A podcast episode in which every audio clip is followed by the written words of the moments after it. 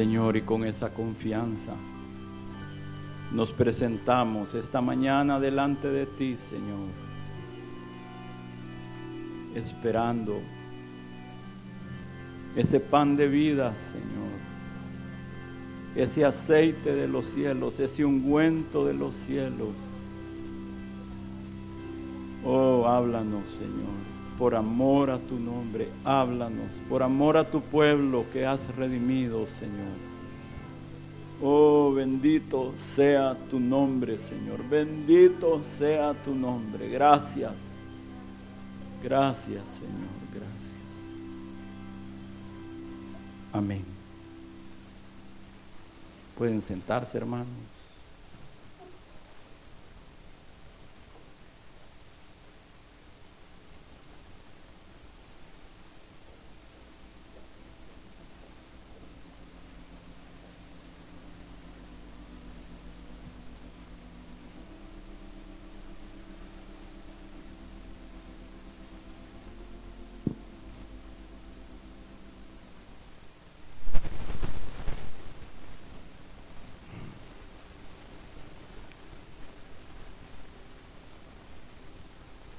Por muchos años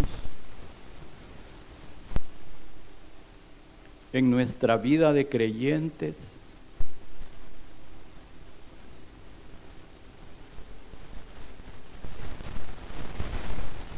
La vida de hombres de fe.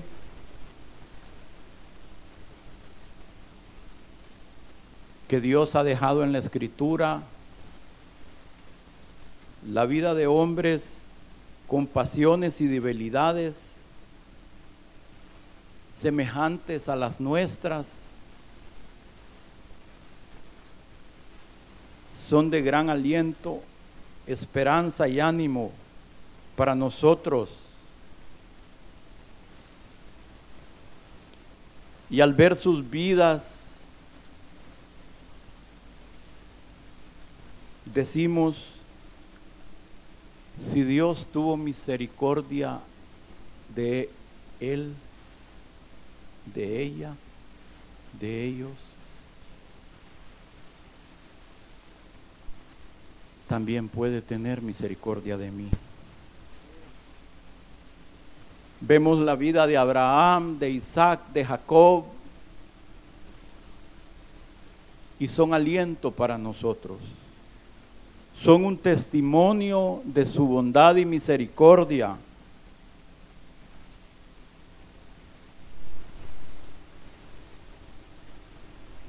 Pero llega un momento en que después de estar caminando con el Señor,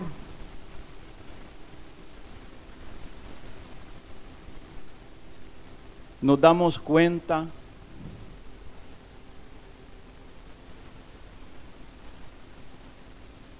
que entendemos que Dios haya tenido misericordia de ellos,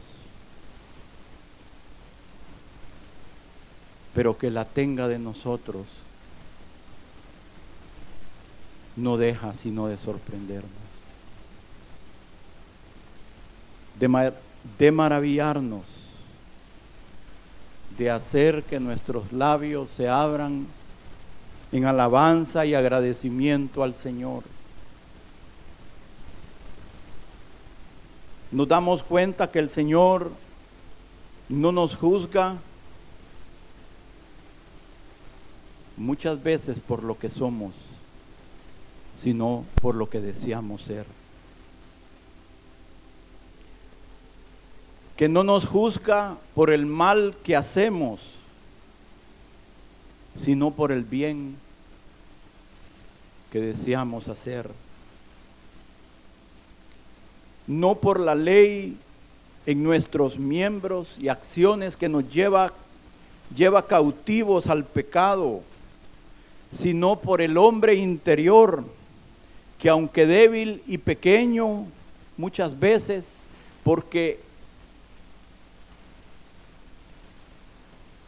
Aún lo que tenemos son las primicias, pero ese hombre interior se deleita en la ley de Dios, se deleita en agradar a Dios y en seguir su camino.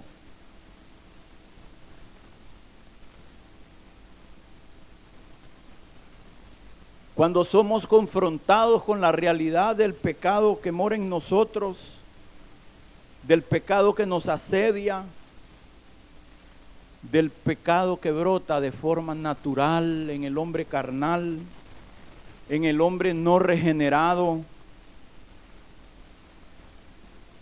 en aquellas áreas de nuestro corazón que todavía no hemos recibido la gracia divina para vencer, de esa lucha en que nos encontramos o nos debiéramos de encontrar entre mi naturaleza, mi tendencia y la santidad de Dios. Decimos como el apóstol, ¿quién me librará de esta naturaleza de muerte? ¿Quién enderezará el árbol torcido, hermanos? Jeremías 13:23 dice, mudará el etíope su piel y el leopardo sus manchas. Así también, también podréis vosotros hacer bien estando habituados a hacer el mal. Job, en Job 14:4 se hace una pregunta. ¿Quién hará limpio lo inmundo? ¿Quién hará limpio lo inmundo? Dios originalmente fue el que moldeó el bar, del barro al hombre. Del hombre sacó a la mujer y Dios encendió la chispa de la vida en ambos al soplar sobre ellos su aliento en sus narices. Pero hermanos, nuestros padres se desviaron, contaminaron la fuente, perdieron la, la pureza y la inocencia. Entró el pecado, la rebeldía, y el engaño a ser parte misma de la naturaleza del hombre y la mujer. Por causa de esto entró la muerte, entró el dolor, entraron las lágrimas, la vergüenza, el miedo y todo aquello por que viene como consecuencia de estar separados de Dios, el cual es la vida. y de esa naturaleza somos participantes. Job en 14.1 dice, el hombre nacido de mujer, corto de días y hastiado de sinsabores. Y su amigo Bildad en Job 25.4 dice, ¿Cómo pues se justificará el hombre para con Dios? ¿Y cómo será limpio el que nace de mujer? He aquí ni aun la misma ni, la, ni la misma luna será resplandeciente, ni las estrellas son limpias delante de sus ojos, cuanto menos el hombre que es gusano y el Hijo del Hombre también gusano.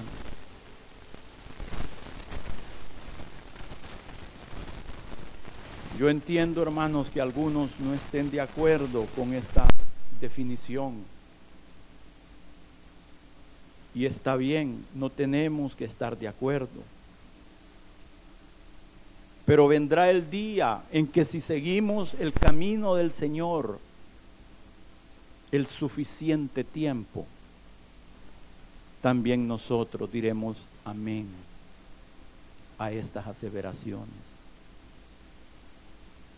es como la ilustración de la empleada que temprano de mañana,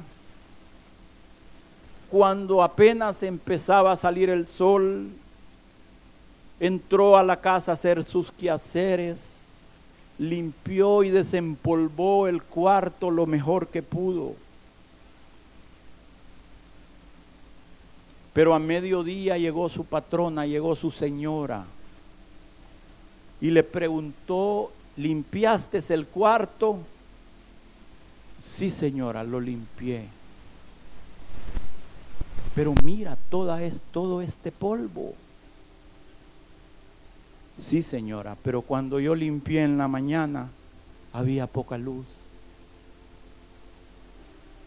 El sol estaba recién saliendo, pero ahora a plena luz del sol se mira diferente.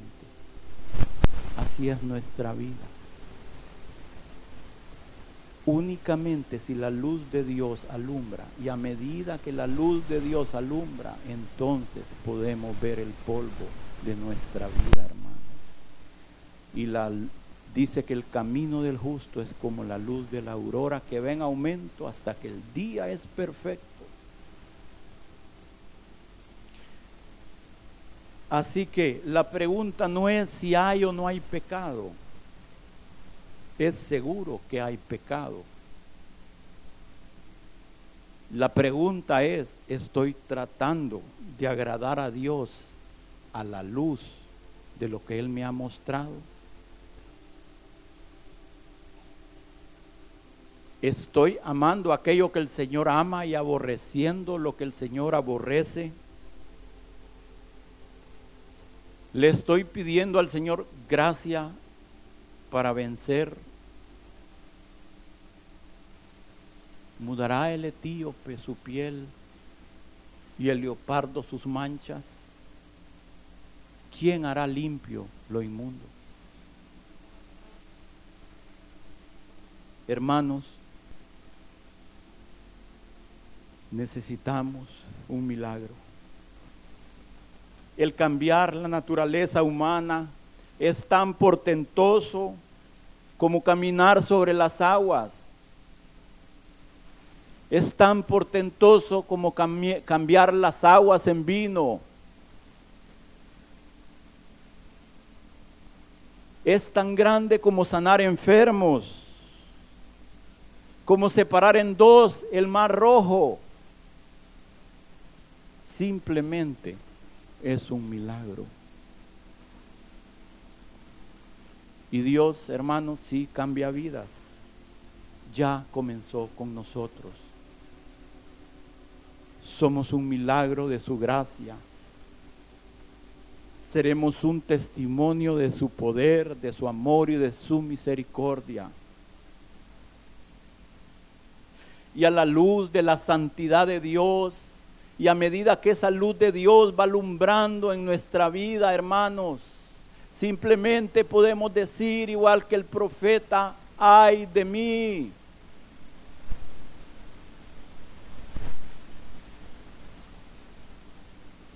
Y el mismo profeta en Isaías 64, 6 resume el asunto de la siguiente manera.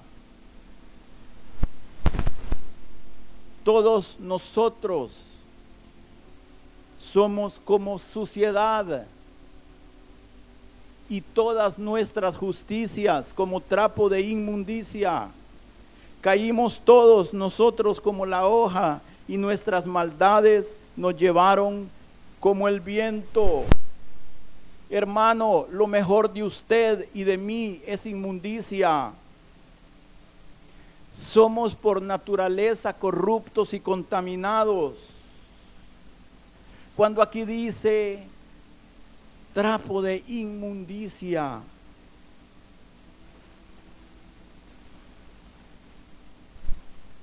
¿sí?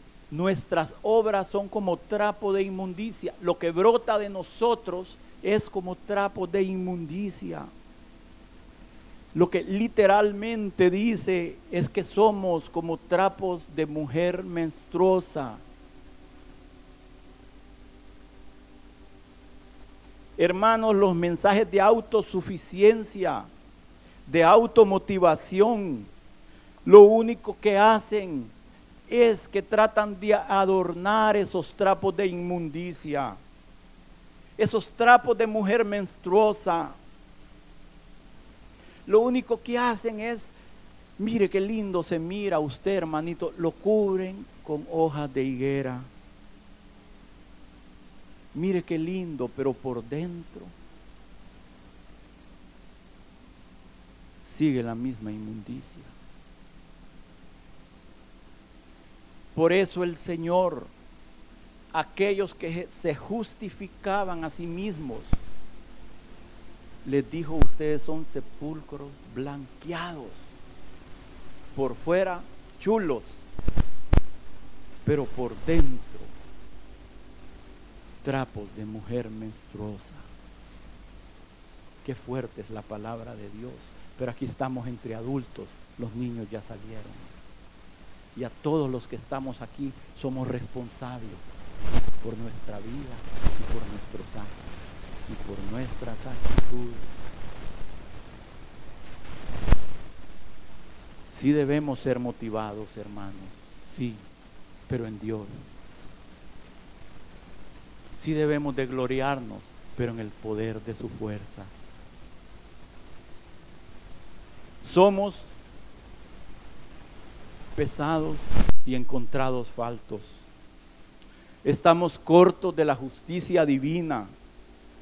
Todos nosotros nos hemos descarriado. Pablo lo resume en Romanos 3.10 dice lo siguiente, como está escrito, no hay justo, ni aún uno, no hay quien entienda, no hay quien busque a Dios. Todos se desviaron a una y a una se hicieron inútiles. No hay quien haga lo bueno, no hay ni siquiera uno. Sepulcro abierto es su garganta con su lengua engañan, veneno de áspides hay debajo de sus labios, su boca está llena de maldición y amargura, sus pies se apresuran para derramar sangre, quebranto y desventura hay en sus caminos y no conocieron camino de paz, no hay temor de Dios delante de sus ojos. Sin Dios simplemente somos como el tamo que arrebata el viento, destinados para el fuego. Y al ver esta situación, hermanos, igual que el profeta, al ver su vida y al ver a Dios, Job dice, en Job 42.5. De oídas te había oído, mas ahora mis ojos te ven. Por tanto, por tanto, te veo, veo tu santidad y me veo yo, hermanos, Job, del cual Dios expresó increíblemente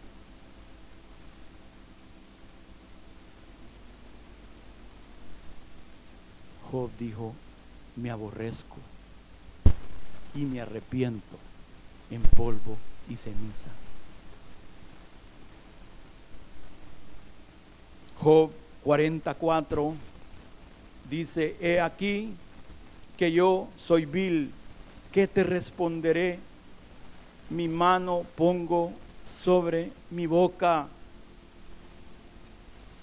Hermanos, y el salmista también aquel que era conforme al corazón de Dios, también dijo, lávame más y más de mi maldad y límpiame de mi pecado, porque yo reconozco mis rebeliones y mi pecado está siempre delante de mí.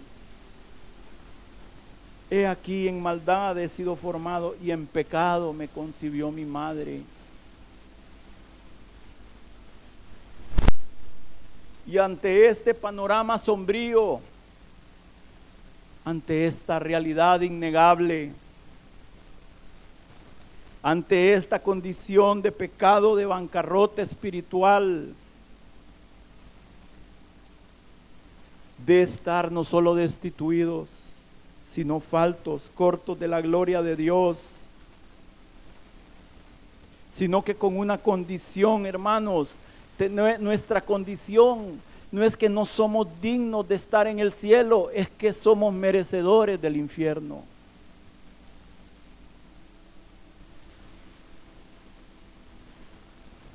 Y esto es por una situación, por una posición, por una condición sin Dios.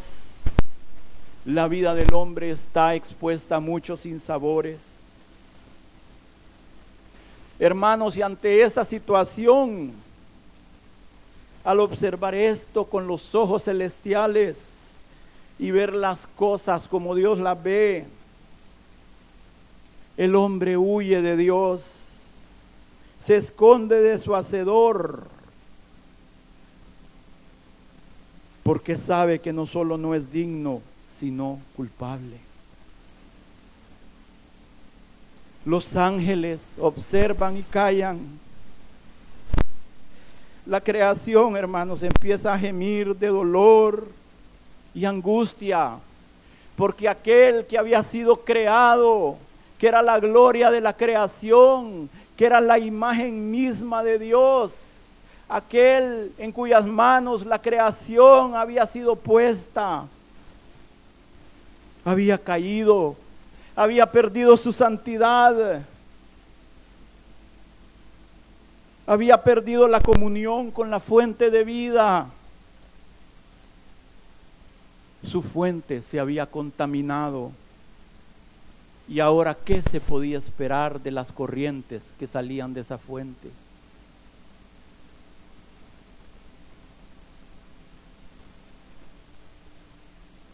Y nosotros somos esas corrientes que vinieron de esa fuente contaminada de Adán.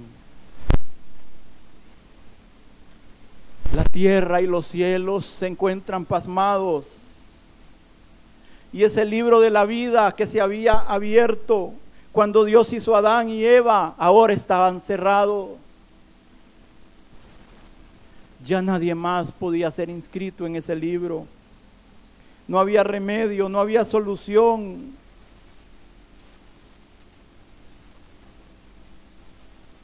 Ahora el hombre mismo era el causante de la caída.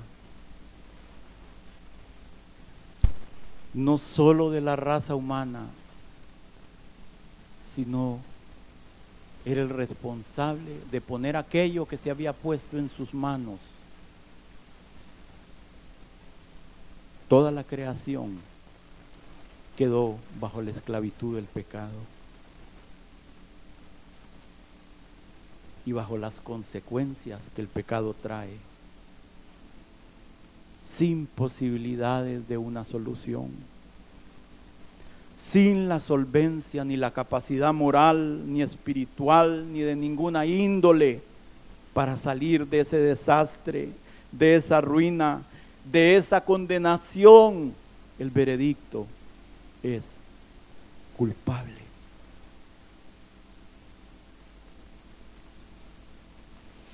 Hermanos, y en ese contexto, en esas circunstancias,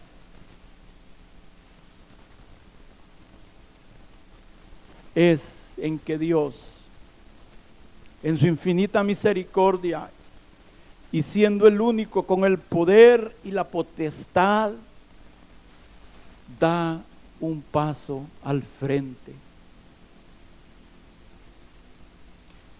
y decide tomar sobre sí mismo el castigo del cual el hombre se había hecho merecedor. Y esto que les voy a decir, yo no lo estoy diciendo porque lo dijo exactamente la profecía, sino porque esto hace días el Señor a mí me lo dio. Para que miren que Dios nos está hablando hoy.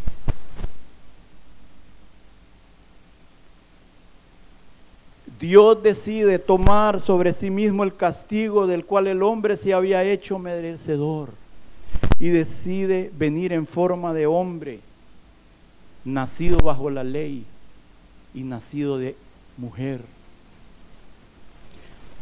Sí, mujer, de la cual todos heredamos el pecado.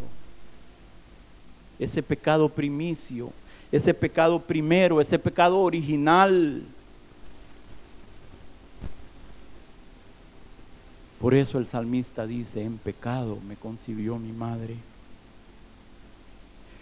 Para esto, hermano, Dios se despojó de toda su gloria, de toda su majestad, de toda su santidad como Dios y tomó no solo forma humana,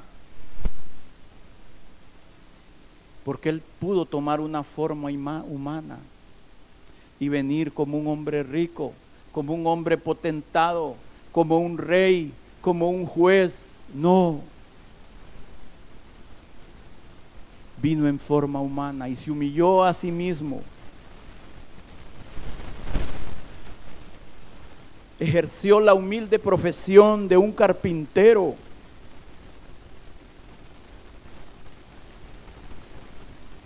Y en su ministerio tomó forma de siervo y sabiendo que lo único que podía redimir, rescatar y pagar el precio de la salvación del hombre, lo único que podía rescatar al hombre de su ruina espiritual, era su propio sacrificio, la ofrenda de su vida.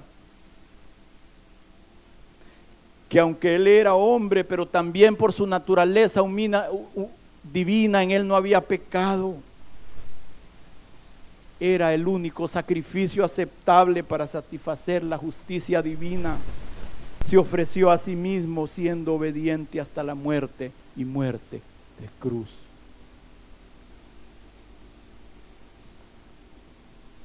Hermanos, con razón, al ver la condición del hombre y lo que Dios estaba por hacer, el silencio del cielo se interrumpió y los ángeles clamaron, gloria a Dios en las alturas y en la tierra paz, buena voluntad para con los hombres. Al ver lo que Dios estaba por hacer cuando ese niño nació. Hermanos, estaremos eternamente agradecidos por lo que Dios ha hecho en nuestra vida. Ya ahora el hombre, hermanos, ni usted ni yo tenemos que estarnos escondiendo de Dios como Adán. Ya no tenemos que experimentar el miedo. Y ahora podemos, gracias a esa preciosa sangre, a ese sacrificio completo, podemos acercarnos confiadamente al trono de la gracia para alcanzar misericordia. Ahora la, creación ya no gime con desesperanza, con tristeza, con dolor por la caída. Ahora la creación gime con esperanza, esperando la manifestación gloriosa de los hijos de Dios.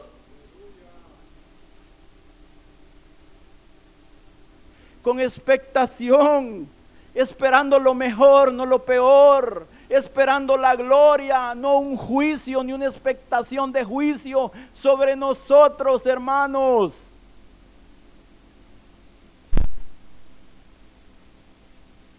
Ahora nuestra expectación es de vida, no de muerte. Sí, hermanos, Dios hoy no nos trajo aquí para desanimarnos, sino para animarnos. Porque el médico divino no solo nos da el diagnóstico, sino también ya nos ha dado el tratamiento. Él quiere sanarnos. En Él hay esperanza, en Él hay vida.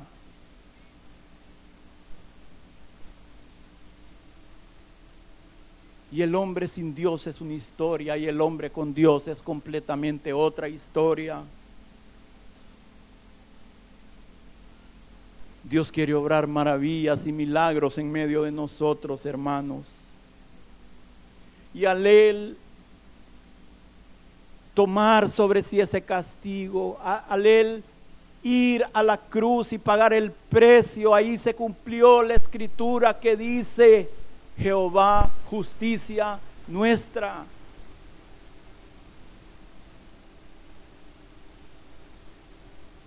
Y al cumplirse la justicia de Dios y al nosotros tomar esa justicia sobre nosotros, no por nada que hayamos hecho nosotros.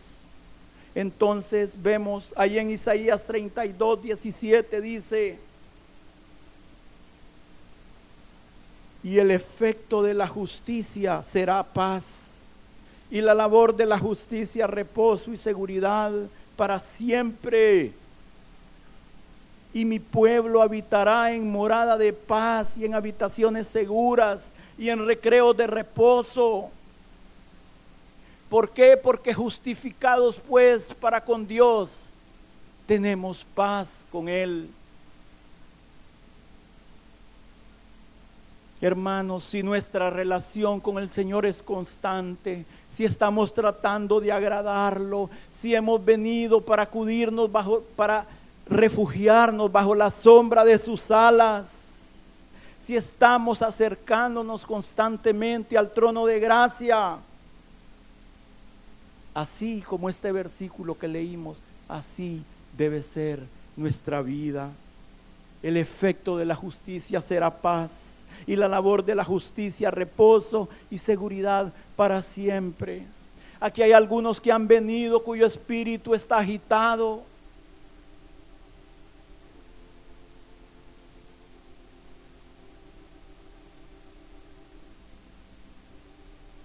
Debemos de estar seguros de nuestra justificación, de su perdón y de su amor. En Romanos 8:30 dice, y a los que predestinó, a estos también llamó, y a los que llamó, a estos también justificó, y a los que justificó, a estos también glorificó. Y en el versículo 33 dice, ¿quién acusará a los escogidos de Dios? Dios es el que justifica. ¿Quién es el que condenará? Cristo es el que murió, más aún el que también resucitó, el que además está a la diestra de Dios, el que también intercede por nosotros. Romanos 8.1 dice, ahora pues, por lo que Él hizo y por nuestra respuesta ante lo que Él hizo. Ninguna condenación hay para los que están en Cristo Jesús, los que no andan conforme a la carne, sino conforme al Espíritu.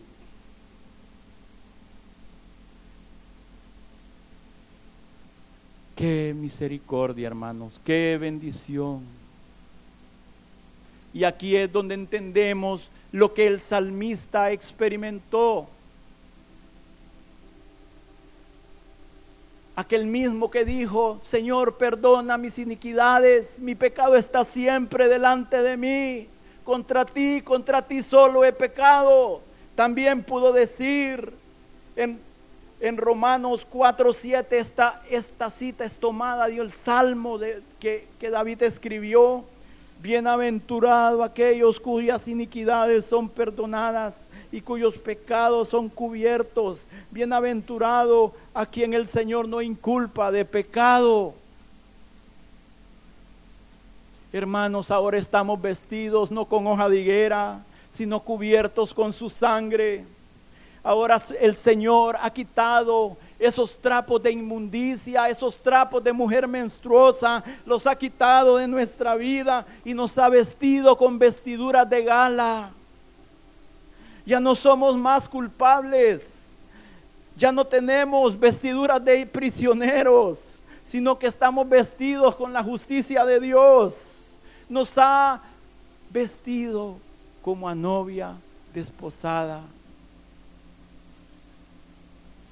Isaías 61:10 dice, en gran manera me gozaré en Jehová, mi alma se alegrará en mi Dios, porque me vistió con vestiduras de salvación, me rodeó de manto de justicia, como a novio me atavió, como a novia adornada con sus joyas.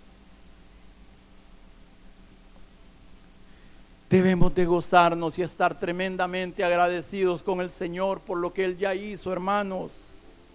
La única gente realmente bienaventurada es la gente perdonada.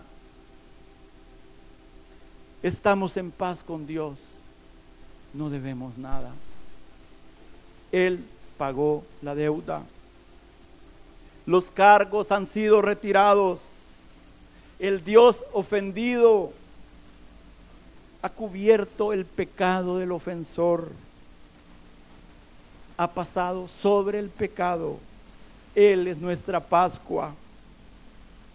Estamos como cuando Balac quería que Balán maldijera al pueblo, hermanos. Y este profeta caído fue tomado por el Espíritu de Dios y aunque caído, pero con los ojos abiertos, viendo lo que Dios miraba, pudo decir en número 23, 21, no ha notado iniquidad en Jacob, ni ha visto perversidad en Israel. Jehová su Dios está con él y júbilo de rey en él.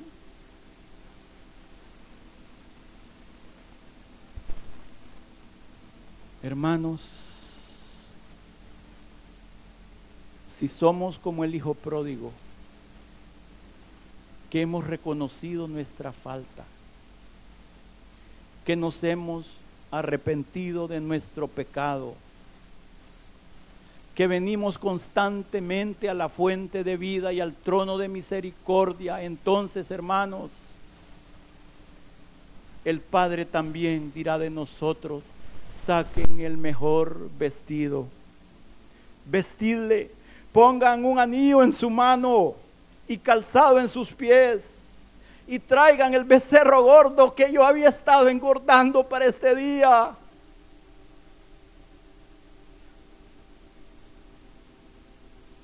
Comamos y hagamos fiesta.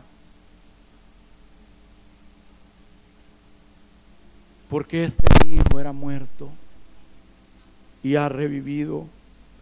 Se había perdido y es hallado. Hermanos, si estamos en paz con Dios, no pongamos oído a las acusaciones del enemigo. Yo no te estoy diciendo si has pecado o no has pecado. Es si estás cubierto con la sangre o no es si quieres agradar a Dios o no. Aquí el tema no es si vamos a pecar. Somos pecado. Pero Dios nos cubre con su sangre.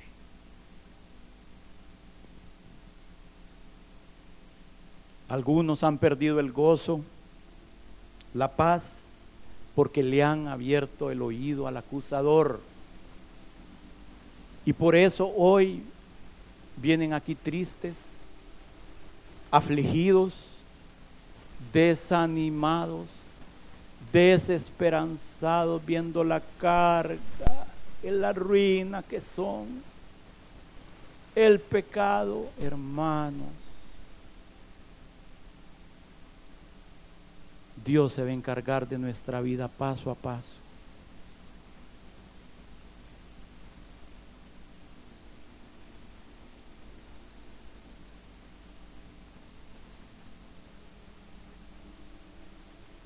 Y si Dios dice que hemos sido perdonados, hemos sido perdonados. Creámoslo, confesémoslo, gocémonos en esa realidad, hermanos. muchos han venido con su cabeza agachada hoy, pero Dios quiere que hoy bebamos del arroyo para que levantemos la cabeza. Salmo 3.2 dice, muchos son los que dicen de mí, no hay para él salvación en Dios. Mas tú, Jehová, eres mi escudo alrededor de mí, mi gloria y el que levanta mi cabeza. El enemigo ha susurrado, para ti no hay esperanza. Adán, pecaste, fallaste, no eres digno, la mitad de eso es verdad, hermanos. ¿Saben ustedes? Si hemos fallado, si hemos pecado y si no somos dignos. Pero Él pagó el precio y Él no falló. Y si Cristo vive en mí, yo también vivo. Jehová te reprenda, Satanás. Jehová que ha escogido a Jerusalén, te reprenda. ¿No es este un tizón arrebatado del incendio? ¿No es nuestra vida como un tizón arrebatada del incendio, hermanos? Hemos sido arrebatados por la obra de Dios.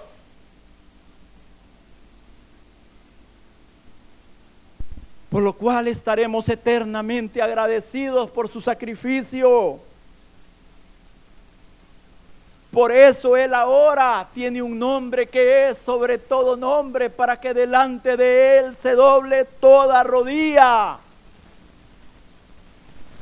De los que están en el cielo, en la tierra y allá abajo, debajo de la tierra.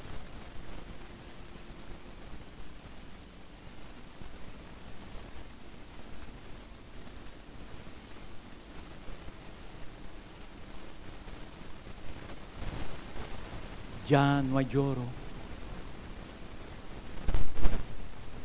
Juan parado ahí en el Apocalipsis lloraba porque no se encontraba ninguno digno de abrir ese libro que había sido cerrado.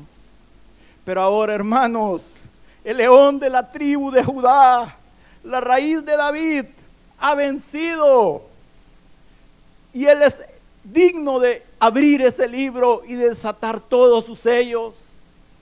Ya no tiene que haber llanto en nuestra vida. Ya los cielos no tienen que estar más con desesperanza, en tristeza y en silencio. Ya el ángel no tiene que seguir preguntando quién es digno de abrir ese libro y desatar sus sellos. Porque hay un cordero que fue inmolado. Y él está a la derecha del trono de su Padre. Él resolvió el problema. Porque tú fuiste inmolado y con tu sangre nos has redimido para Dios de todo linaje y lengua y pueblo y nación. Ahora el veredicto es otro. Ha sido dado un veredicto legal en los cielos y el veredicto es, eres perdonado.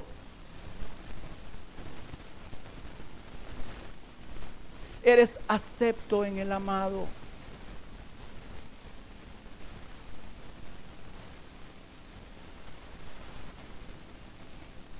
Y no solo acepto, destinado para ser bendecido y glorificado. Y Él no solo eso, sino que hará de nosotros reyes y sacerdotes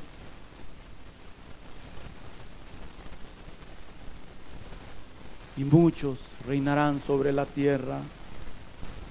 Y junto con Job ahora nosotros también podemos decir, yo sé que mi redentor vive. Él es el fuerte de Israel, hermanos. Dios ahora ha quitado la copa de juicio de nuestras manos y ha puesto en nuestras manos una copa de bendición. Ahora Él levanta nuestra cabeza y en vez de desesperanza nos consuela. Y al estar en su justicia, en vez de juicio, recibimos perdón y misericordia. Pero yo quiero que veamos la clave de todo este mensaje. Está en el siguiente versículo. Hebreos 1.9.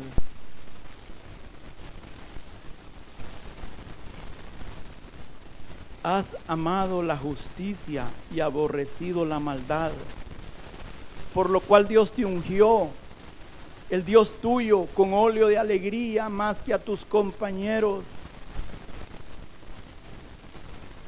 Esta es la clave de todo este mensaje. Si esto se cumple, este mensaje se cumple para ti y para mí. Lo que dijimos al mero inicio del mensaje. Si estamos bajo su pacto, si estamos bajo su gracia, bajo su sangre, Dios no nos juzga. por lo que hacemos, sino por lo que deseamos hacer. Hermanos, recordemos que Dios ve la intención. No es verdad que Dios corrigió a los fariseos y les dijo, no dice la ley, no adulterarás. Pero yo os digo que cualquiera que desea una mujer ya adulteró con ella en su corazón. Entonces, ¿qué está diciendo? La intención. Dios ve la intención del corazón. Y desde antes que demos a luz el pecado, para Dios ya pecamos. Pero Dios es justo. Y esto no se aplica solo a lo negativo, también se aplica a lo bueno.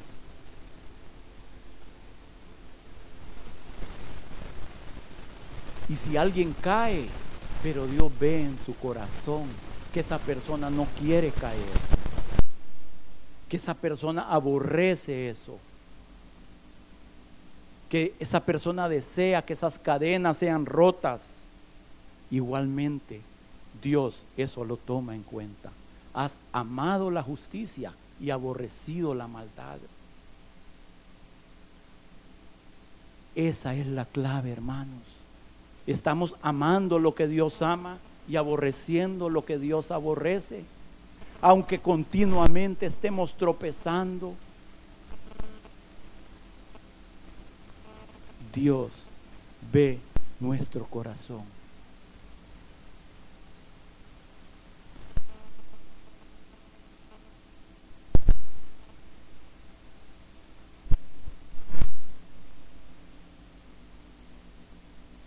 Y Dios,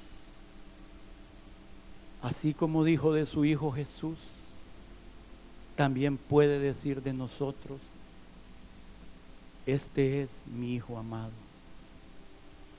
en quien mi alma se agrada. El último canto que cantamos, este es mi Hijo amado, no es perfecto, no he terminado con Él, pero mi alma se agrada porque él ama la justicia y aborrece la maldad.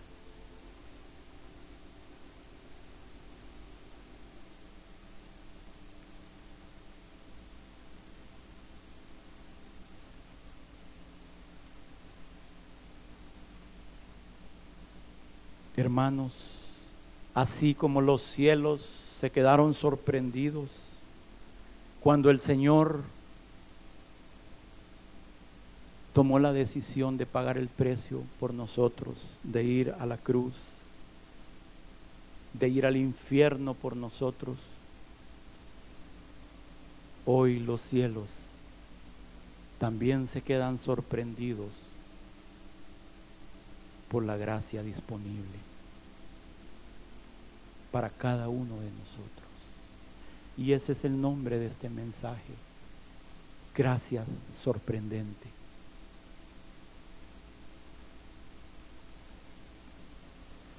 Esa misma gracia que estuvo en el huerto, para que nuestros padres no salieran de ese huerto sin una esperanza, esa gracia que estuvo disponible en la cruz del Calvario,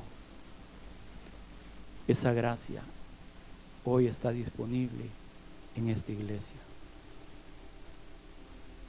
Bienaventurado el varón a quien el Señor no inculpa de pecado la deuda pagada, el crimen perdonado. El convicto ahora es declarado inocente. La desnudez es cubierta, la suciedad es lavada. Dios voluntariamente toma a, nuestras, a sus espaldas nuestro pecado y lo echa en lo profundo de la mar. Escuchen hermanos, escuchen.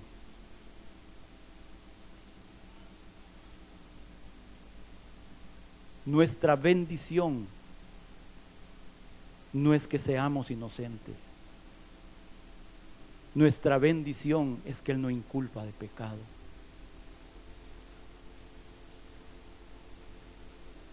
Eso se llama gracia. Eso es gracia divina.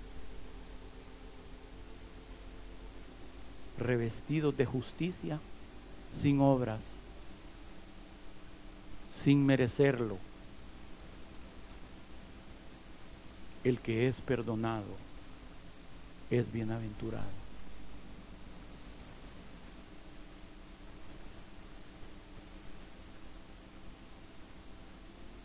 Salmo 32, 1 dice, bienaventurado aquel cuya transgresión ha sido perdonada y cubierto su pecado. Bienaventurado el hombre a quien Jehová no culpa de iniquidad y en cuyo espíritu no hay engaño. Mientras cayese envejecieron mis huesos en mi gemir todo el día, porque de día y de noche se agravó sobre mí tu mano se volvió mi verdor en sequedades de verano. Mi pecado te declaré y no encubrí mi iniquidad. Dije, confesaré mis transgresiones a Jehová y tú perdonaste la maldad de mi pecado.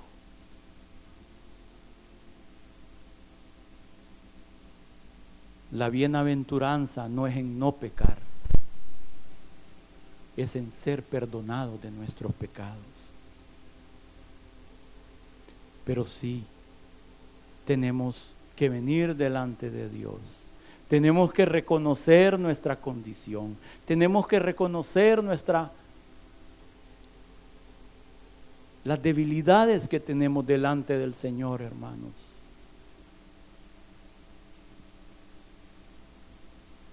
Sí, bienaventurado el hombre a quien Jehová no culpa y en, de iniquidad y en cuyo espíritu no hay engaño. ¿Sí? No debemos de estar engañados creyendo que no somos pecadores. En este hombre del Salmo no hay engaño, porque él reconoce su maldad. Él reconoce que en él mora la mentira, que en él mora todas esas debilidades que pueden morar, que son típicas de los hijos de Adán.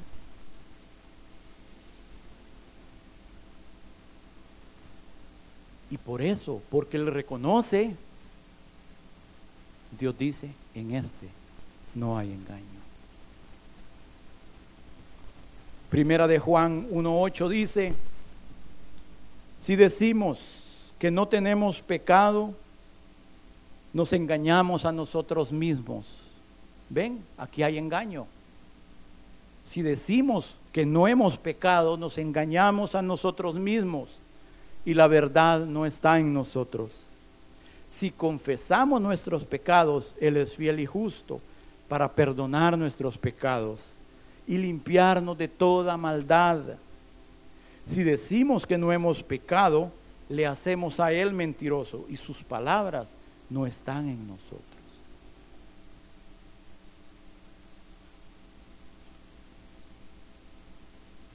Quiero contarles una historia verdadera de este hombre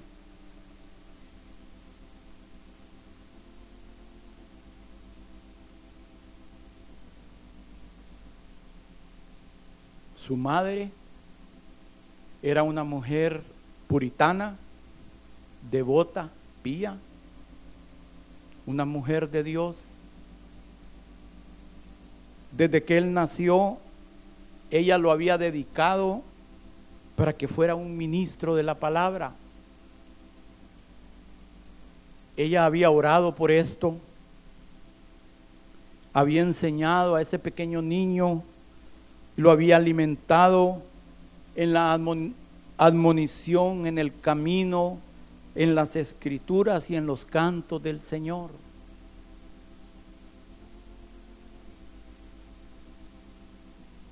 Pero su madre murió justo antes de que él cumpliera siete años de edad. Él quedó bajo el distante cuidado de su padre que era marinero.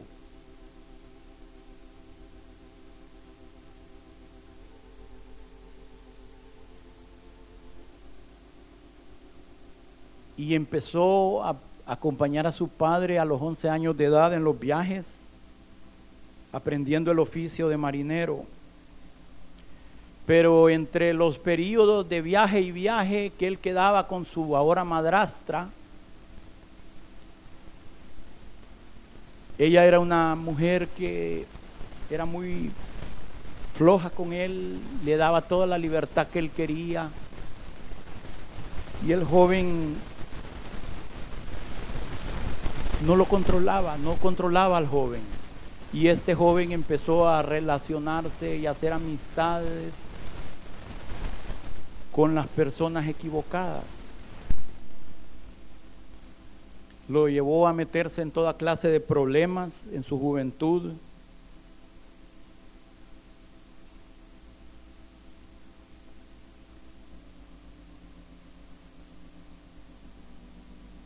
Después se alistó en la Marina inglesa, pero era un hombre, se volvió en un hombre irreverente, rebelde, vicioso. Y lo llevó esto a rebelarse de la disciplina en la marina y trató de escapar de la marina. Y lo agarraron y como disciplina le metieron 96 latigazos hasta que chorrió la sangre, esto lo públicamente lo flagelaron y lo degradaron nuevamente a, a un marinero raso por insubordinación. Al final este hombre convenció a sus superiores y lo mandaron a un barco de esclavos. Pero él era un hombre irreverente, arrogante, viviendo en un abandono moral, no solo se burlaba de Dios, sino que enseñaba a otros a hacerlo. Según su, su palabra dice que él hizo su estudio, el tentar y seducir a otros a que se desviaran. Después que salió de la Marina tomó un empleo en un barco que traficaba esclavos. Y ahí, hermanos, porque el pecado nos lleva para abajo, para abajo, para abajo. La paga del pecado es muerte. Y allí, en ese barco, fue tratado cruelmente él por el dueño del barco y por su, su, amante negra. Y a este hombre, este hombre llegó al punto de venderse a sí mismo como esclavo. Y llegó al punto de tener que mendigar para comer. Las ropas que había tenido pronto se volvieron en harapos.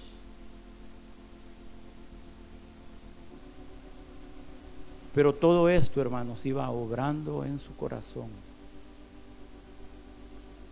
Nosotros a veces no queremos que la gente sufra, pero a veces solo el sufrimiento va a poder ayudar a la gente a volverse al Dios del cual se han olvidado.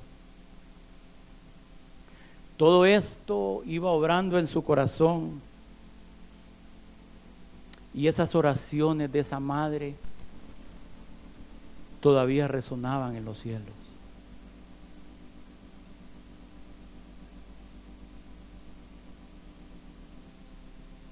En 1748 un capitán que fue amigo de su padre lo rescató de esa situación en que él estaba. Y finalmente este hombre se convirtió en capitán de, su, de la nave, de su propia nave otro barco negrero traficante de esclavos. Pero cada día caía más y más en las garras del vicio y llegó a tal punto que la propia tripulación de su barco lo, lo aborrecía, lo despreciaba. Los marineros normalmente eran gente ordinaria, sin muchas veces con no buena fama, pero él sobrepasaba a todos. En una ocasión él estaba en su barco, estaba tan borracho que se cayó por la borda y sus hombres lo que hicieron fue tirar un arpón y se lo clavaron en, en el costado y lo sacaron como si hubiera sido un pescado.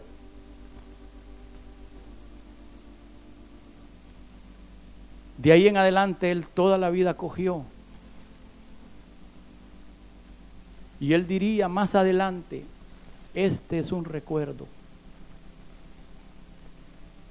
Cada paso es un constante recuerdo de la gracia de Dios sobre este desventurado pecador.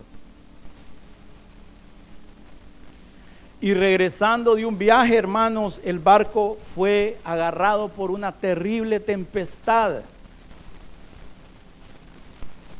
Pero para ese entonces él ya había estado empezando a leer el libro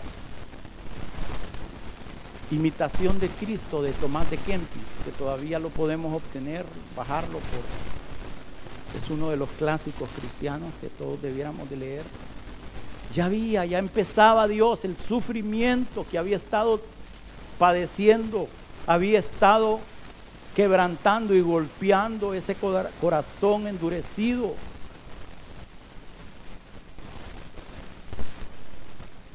Y ese barco, hermanos, fue tomado por una gran tempestad. Y parecía que ya todo, todo, no había forma de salvar el barco. Y él, hermanos, ahí en el timón del barco, por horas de horas, fueron tantas horas que hasta se amarró al timón porque el cansancio, ustedes saben que puede dormirse, se amarró por horas al timón tratando allí él inútilmente de salvar el barco. Y allí en ese tiempo de angustia, de crisis, de aflicción, ahí él pudo examinar su propia vida, hermanos, y él se dio cuenta que su propia vida era exactamente como ese barco que estaba a punto de un gran desastre.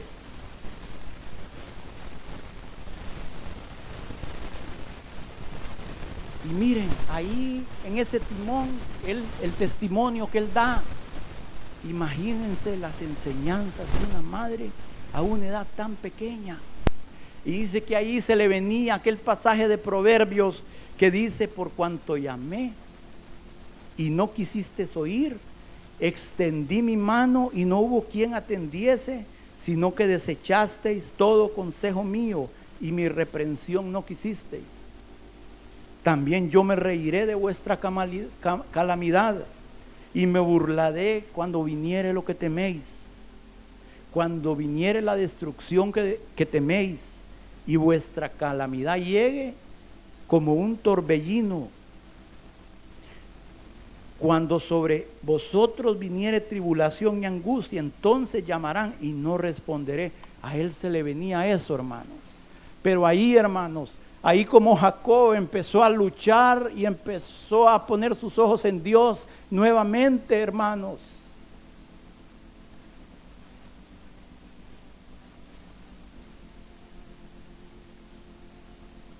Y ahí él pudo clamar nuevamente al Dios del cual él se había olvidado.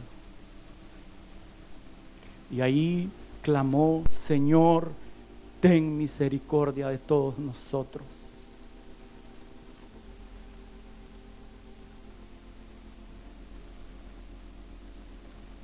Y allí él supo que a pesar de que él había echado por fuera las enseñanzas de su madre, a pesar de que él le había dado la espalda a Dios, a pesar de que él había vivido la vida que había vivido. Dios puede escuchar al más vil de los pecadores. Y supo que Dios había metido su mano ese día en su vida. Y a partir de ese día, él vio la gracia de Dios operando en su vida.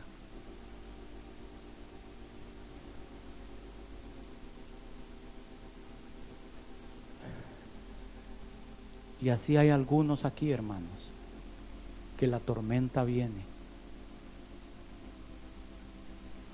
Esa tormenta viene a tu vida. Hasta que reconozcamos quién es el que gobierna en los cielos y en la tierra. Dios no quiere que nos perdamos, sino que nos arrepintamos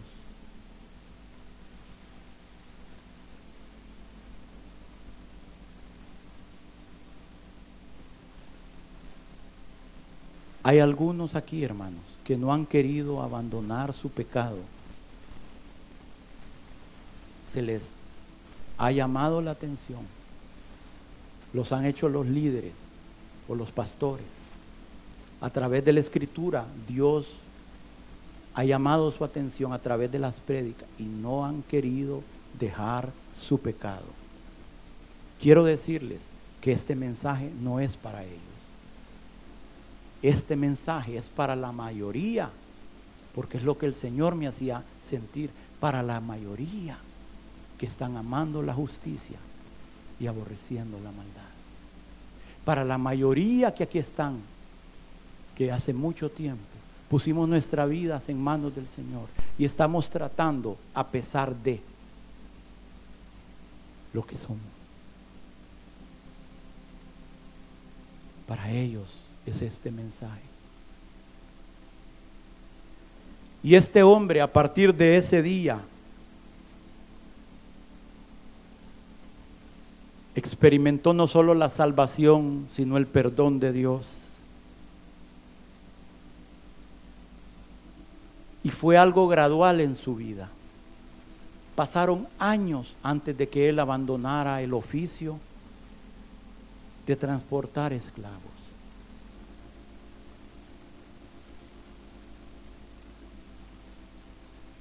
Con el tiempo este hombre, con el tiempo este hombre se convirtió en ministro del Evangelio. ¿Escucha o no escucha Dios las oraciones de una madre?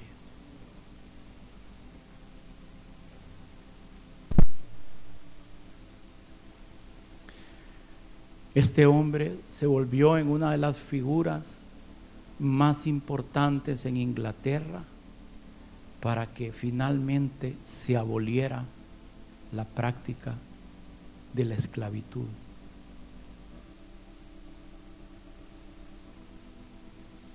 Y les estoy hablando de John Newton.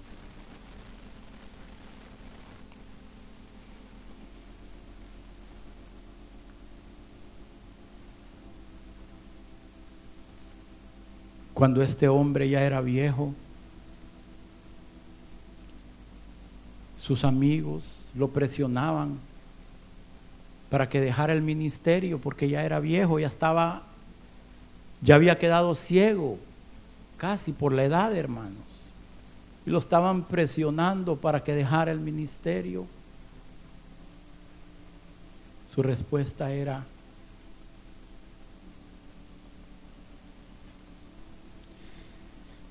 ¿Qué? ¿Dejará el viejo blasfemo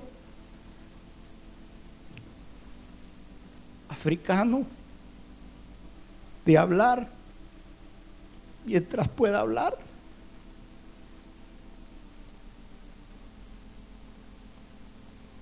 ¿Dejará este blasfemo pecador de hablar de la gloria de Dios mientras pueda hablar?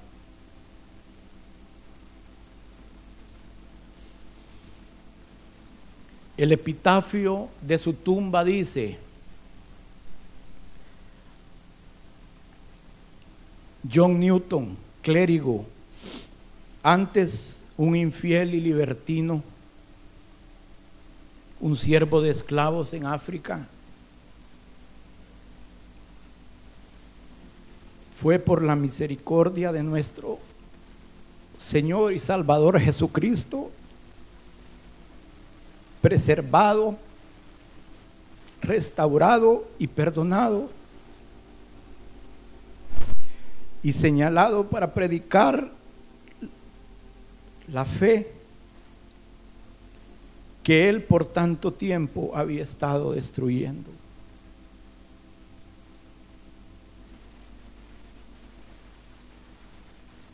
Hermanos, de sus últimas palabras, ya cuando era un anciano, dijo, mi memoria ya casi se ha perdido, pero recuerdo dos cosas.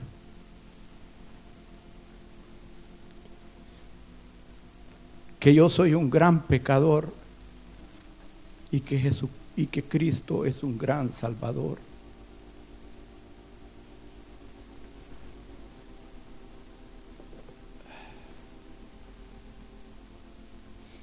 Este hombre, hermanos, escribió un coro, un himno, que ha tocado a millones y millones y millones de personas que ha traído esperanza al desesperanzado, que ha traído al aliento al que ya no tiene, que ha traído fuerza al que ya no tiene fuerzas. Y es ese himno quiero que cantemos, sublime gracia.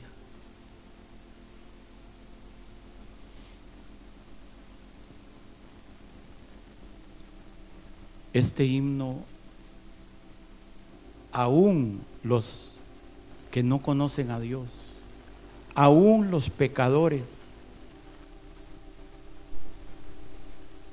lo han entonado en sus momentos de crisis, en sus momentos sublimes. Aún a los que no son creyentes, pero saben en el fondo de su corazón que necesitan de Dios, este himno ha sido de aliento para sus vidas. Pónganse de pie.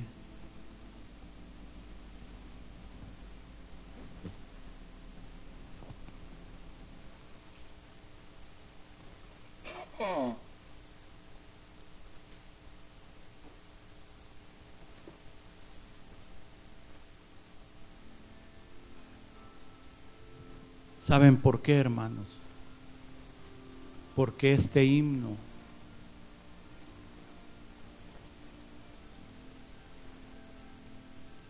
no solo refleja la esencia de nuestra salvación, no solo refleja lo que sucedió en la propia vida de John Newton, sino lo que sucede con cada uno de nosotros.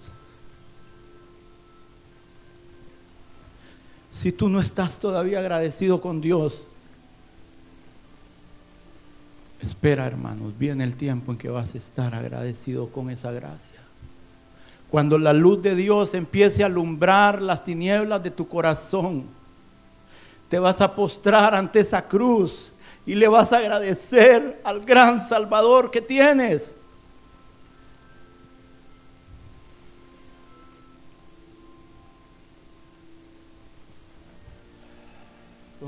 Gracias Señor.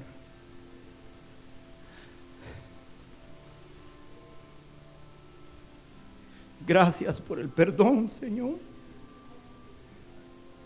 Gracias por la gran liberación que traes a nuestra vida, Señor.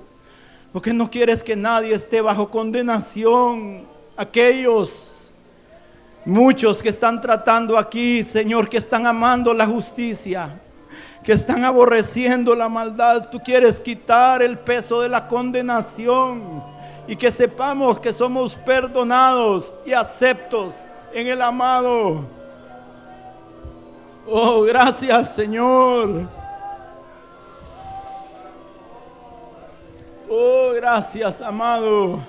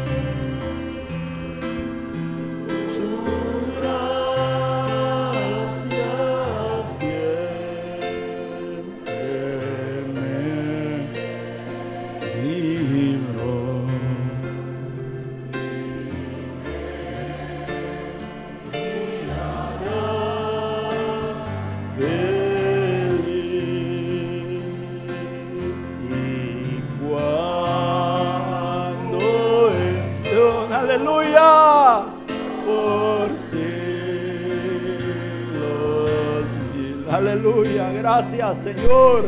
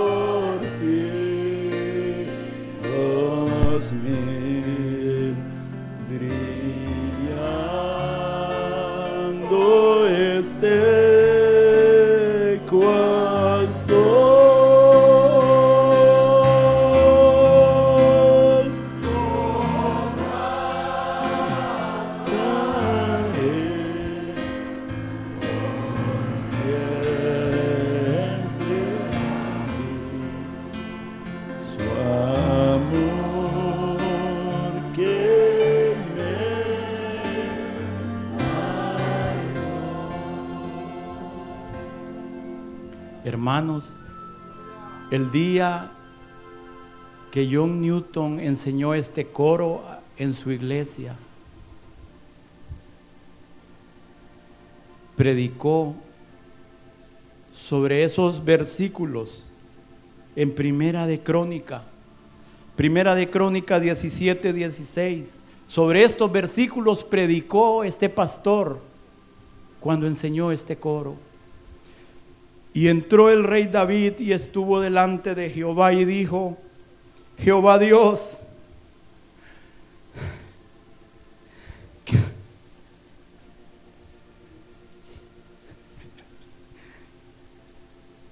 ¿quién soy yo cuál es mi casa, para que me hayas traído a este lugar. Y aún esto, oh Dios, te ha parecido poco, pues que has hablado de la casa de tu siervo para tiempo lejano y me has mirado como a un hombre excelente, oh Jehová. ¿Qué más puede añadir David pidiendo de ti para glorificar a tu siervo? Mas tú conoces a tu siervo. ¿Quiénes somos hermanos? Pero a él le ha placido perdonarnos ya no escuches al acusador. Jehová te reprenda, Satanás. No es este un tizón arrebatado del infierno, de las llamas. Señor, te agradecemos por la grande salvación que has traído a nuestra vida. Oh, gracias, Señor. Oh, gracias, Señor. Gracias. Oh, bendito Dios. Gracias, Señor. Gracias. Oh, ¿quién soy yo y quién es la casa de mi Padre, Señor? Para que hayas hablado este bien.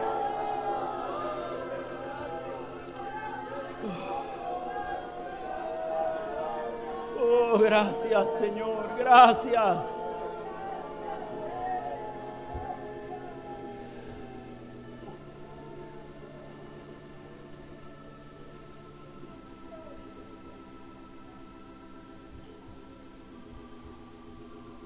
Holy Mary,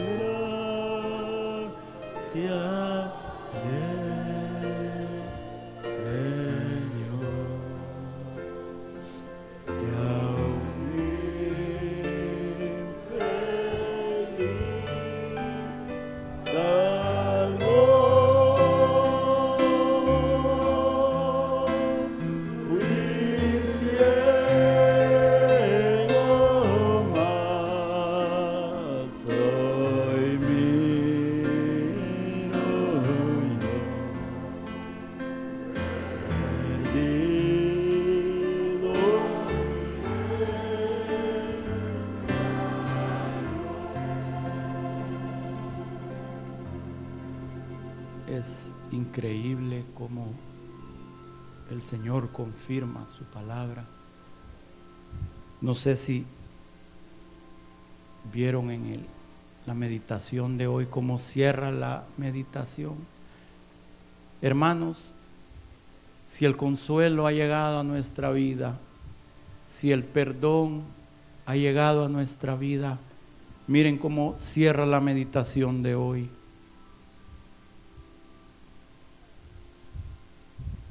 Permite que las luces tenues alumbren. Envíe un rayo luminoso sobre las olas. Algún pobre y casi desmayado marinero. Hermanos, nadie sabía que iba a hablar de un marinero hoy. Algún pobre y desmayado marinero pudiera usted rescatar pudiera usted salvar. Tal vez hay otros que están como estaba John Newton, hermanos, con una tormenta sobre sus vidas.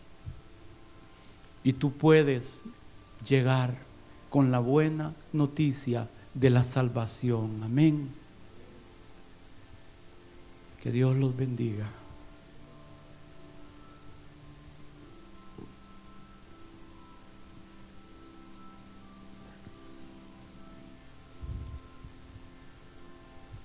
Aquí hay hombres, mujeres, que nunca habían sido confrontados con su camino, su senda. Pero usted toma esta mañana su decisión. ¿Usted va a amar lo que Dios ama? ¿O usted va a aborrecer lo que Dios aborrece? Usted va a escoger. Yo voy a escoger. Pero no nos vamos a parar delante de Él y vamos a decirle, no me dijiste, no me, no me quisiste decir. Sí, yo asistí ahí, predicaban, pero más que predicaban, enseñaban el, la senda, de que es una senda del perdón, porque tú y yo no podemos pagar lo que Cristo hizo por nosotros. Pero aquí hay hombres y hay mujeres que no consideran el sacrificio de Él acepto para ellos. No se aceptan. Quieren vivir lo que han vivido.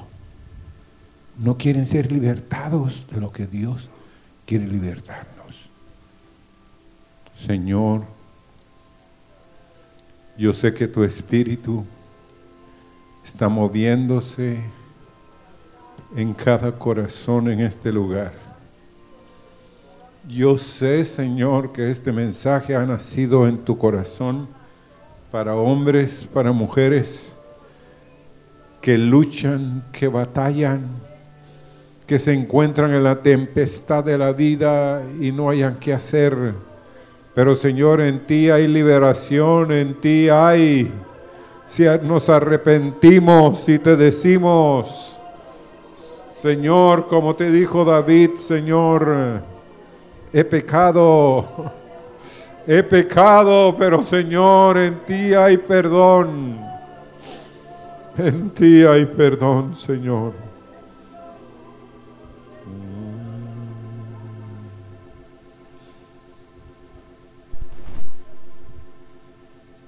¿Habrá alguien al cual esté dispuesto a decirle a Él, Señor, He aquí uno que necesita perdón. He aquí a uno que necesita conocer que hay perdón, que hay misericordia en el trono de la gracia. Habrá alguien que le dice a él, sublime gracia, Señor, que salvaste a este infeliz pecador. Señor, esta mañana, en este lugar, Señor, tu gloria ha estado residiendo, llamándonos, Señor, al arrepentimiento, porque en ti hay perdón, hay misericordia. Señor, gracias por llamarnos, por cambiarnos de nombre por inscribirnos en el libro de la vida del Cordero de Dios. Mm. Gracias, Señor.